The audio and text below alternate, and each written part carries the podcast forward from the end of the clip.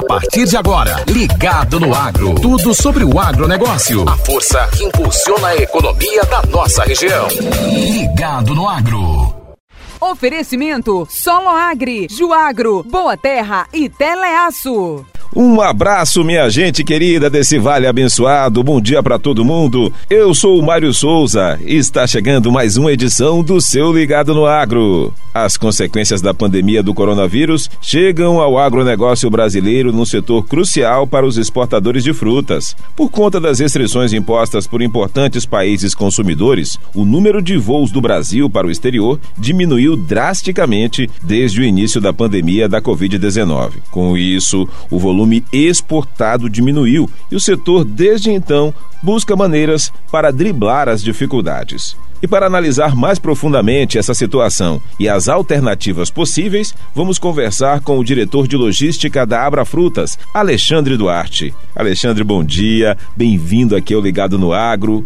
Para a gente começar, eu queria que você nos ajudasse a entender melhor esse cenário e o perfil do exportador de frutas brasileiro. Qual é a relação de dependência no que diz respeito aos voos internacionais? Bom dia, muito bom dia para todos. A, a, relação de dependência é total, né? Porque uh, os exportadores necessitam do modal aéreo para escoar suas produções e atender a demanda dos clientes deles na Europa e Estados Unidos.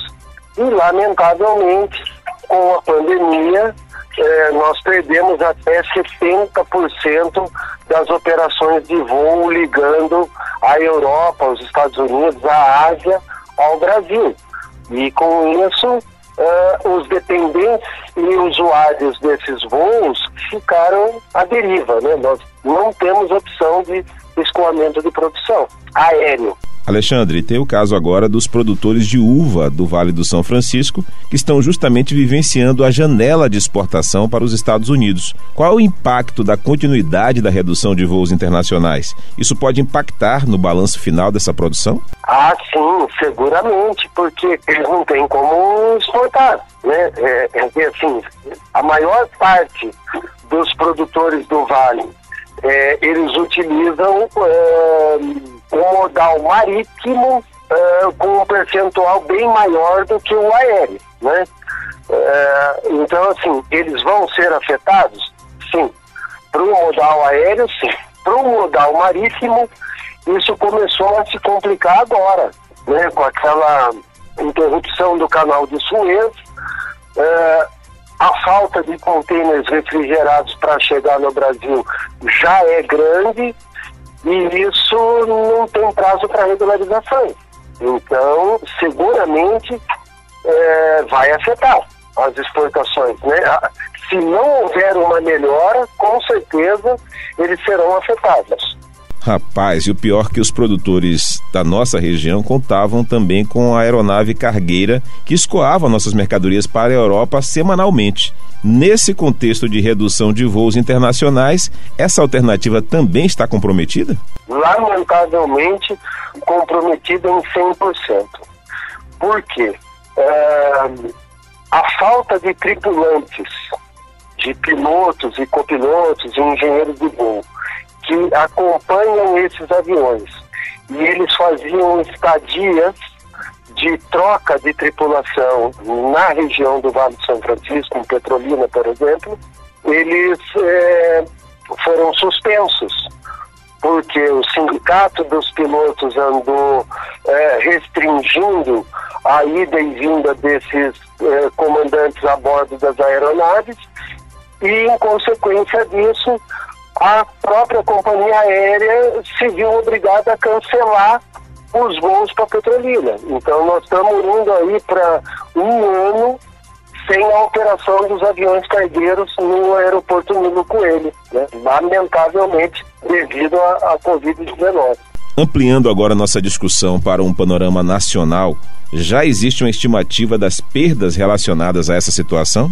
Sim, é, assim, em termos de volume, é, a redução foi drástica, 30%, 40% no volume exportado. Mas em termos financeiros, os números são melhores. Por quê? porque o dólar também e o euro, eles dispararam em relação ao real. Então você exportou menos por falta de logística, mas o que foi exportado, você teve um aproveitamento maior financeiramente falando, devido à alta do dólar. Né? Se nós não tivéssemos uh, a questão logística atrapalhando a, o comércio internacional, uh, seguramente nós, nós é, estaríamos numa situação muito, muito boa em relação ao comércio exterior no, no Vale de São Francisco. Alexandre, pensando em tudo que você já nos disse, você acredita que essa estratégia de escoamento da produção, através de voos comerciais internacionais a médio e longo prazo, pode ser revista? Existem outras alternativas para esses exportadores? Pois é, é uma situação delicada. Por quê? Porque hum, o valor agregado dos produtos exportados pelo Brasil, como fruta, por exemplo, não é um valor alto que eh, comporte um aumento de tarifa no transporte internacional. Então, por exemplo, o medicamento. O medicamento, eh, se você aumentar em 50 centavos de dólar o quilo transportado de um medicamento, a pessoa tem condição de, de pagar por esse aumento, porque o medicamento já é um produto caro. Agora, é, a fruta brasileira, para ser exportada com um aumento de tarifa muito grande, é, ela não fica competitiva no mercado internacional. Então, uma dona de casa, por exemplo, que vai no supermercado europeu, ela tem uma pera produzida em Portugal a um euro o quilo. E logo ao lado ela tem uma manga que veio do Vale de São Francisco a 5 euros o quilo. Ela não come manga, é muito caro, né? Então, assim, e o que acarretou o preço da manga chegar a esse valor? O acréscimo no valor da tarifa transportada. Por quê? Regularmente, os exportadores do Vale utilizam o porão dos aviões de linha para exportação e não aviões puramente cargueiro. Os porões dos aviões comportam entre 15 e 20 toneladas de mercadoria, mais os passageiros, mais as bagagens. Então, o que acontece? O custo do voo é, internacional é compartilhado com as passagens aéreas, o quilo da bagagem transportada e mais a fruta brasileira que está no porão do avião. Então, você tem 200 mil dólares de despesa de ida e volta do avião, compartilhado entre as, os passageiros, a bagagem e a fruta. Então, você tem um valor por quilo menor é, a, a ser pago para as companhias aéreas. A partir do momento que você não tem o passageiro, tão pouco a bagagem, para compartilhar a despesa do avião, a despesa do avião fica puramente para a carga que está no porão. E aí você triplica o valor do quilo transportado, o que acarreta numa, num aumento absurdo do valor do produto na gôndola do supermercado na Europa, né, inviabilizando o negócio. Então, assim, nós não temos condição financeira de pagar puramente o custo do avião na ida e da volta é, para a Europa. O negócio só se viabiliza se a gente tiver como compartilhar esse avião. Né? O custo dele tem que ser compartilhado entre as partes usuárias.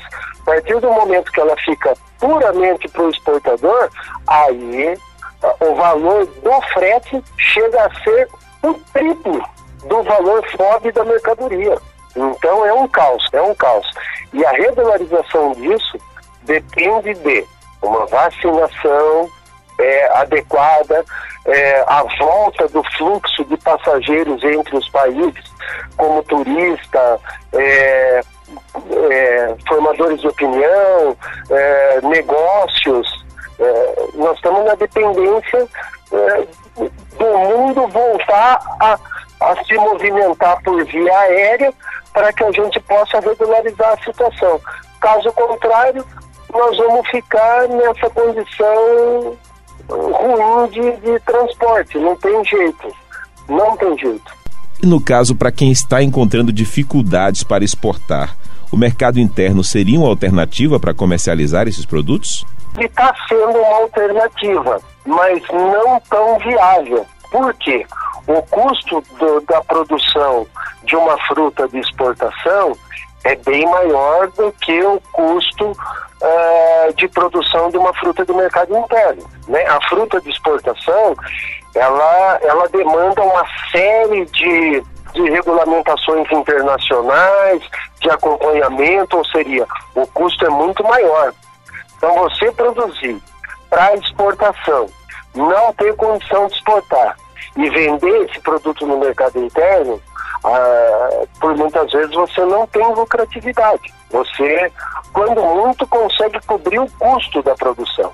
Então, é consumido no mercado interno? Sim, sem dúvidas. Você consegue fazer a fruta chegar no mercado interno. Mas financeiramente não é viável, porque o custo da produção dessa fruta é muito elevado, né, devido às certificações internacionais. É, é são cheios de regras internacionais que devem ser cumpridas pelos exportadores né, no campo, que é, no mercado interno não tem essa, essa demanda absurda. Gente, nós conversamos com o Alexandre Duarte, diretor logístico da Abra Frutas. Alexandre, quero te agradecer por esse show de informações extremamente valiosas que foram repassadas aqui para o ouvinte do Ligado no Agro.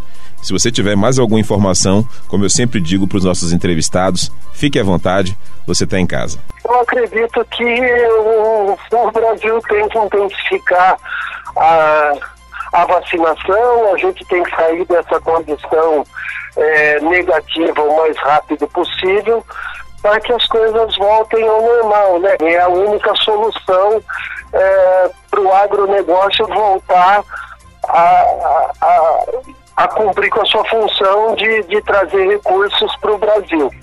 Lamentavelmente, nós estamos na, na, nas mãos de Deus para que isso volte e, e se regularize. Pois é, gente, assim chegamos ao final de mais uma edição do Ligado no Agro.